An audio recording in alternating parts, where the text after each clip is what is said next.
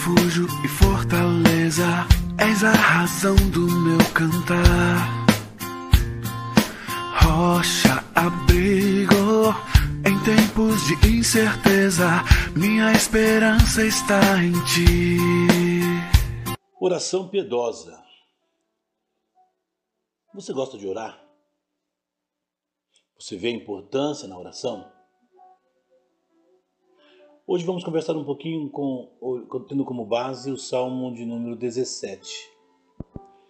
Nesse salmo, vemos a oração piedosa. Sim, a oração de alguém piedoso. Há alguns aspectos nesse salmo, nós não teremos como considerá-lo todo, mas há alguns aspectos como submissão, como ousadia, adoração, são refletidos aqui pelo salmista. Reflexos importantes no nosso dia de oração.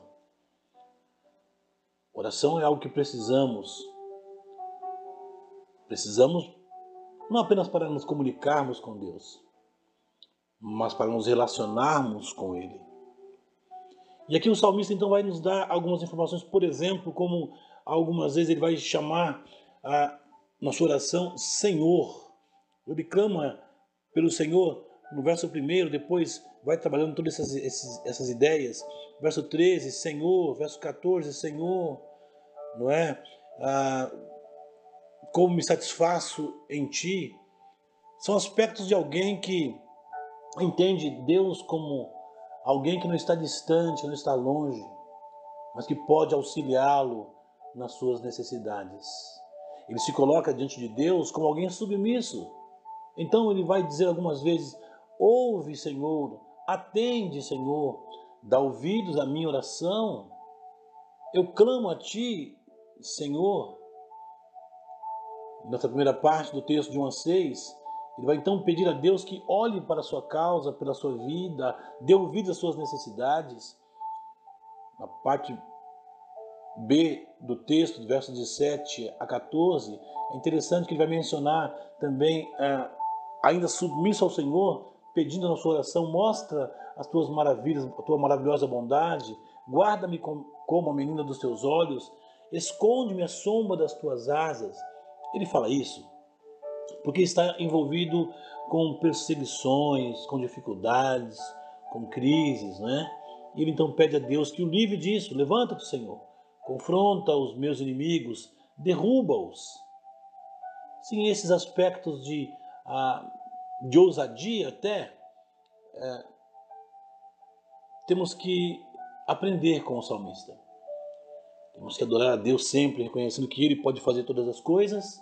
Nós precisamos ah, nos colocar numa posição de piedade.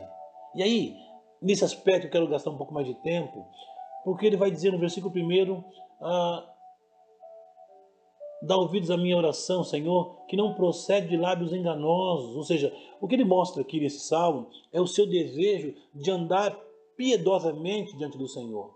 Lábios que não procedem dos lábios enganosos, ele diz: Eu estou decidido a não transgredir com a minha boca. Eu tenho evitado seguir o, não seguir o homem violento. Meus passos apegaram-se aos teus caminhos.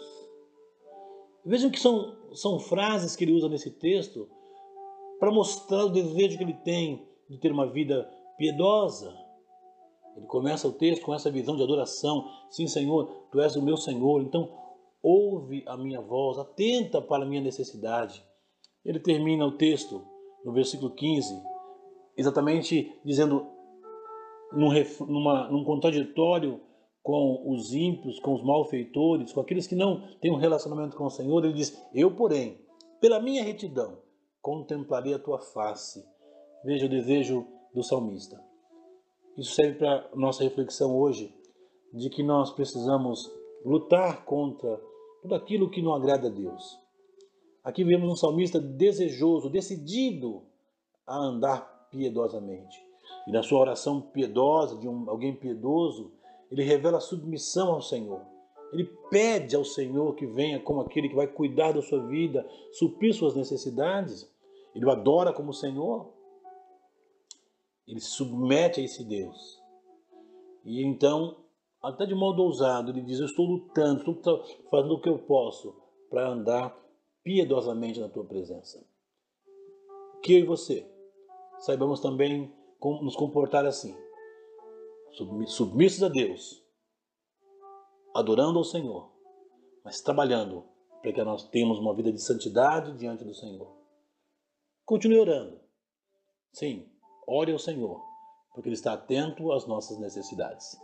Que Deus dê a você um bom dia.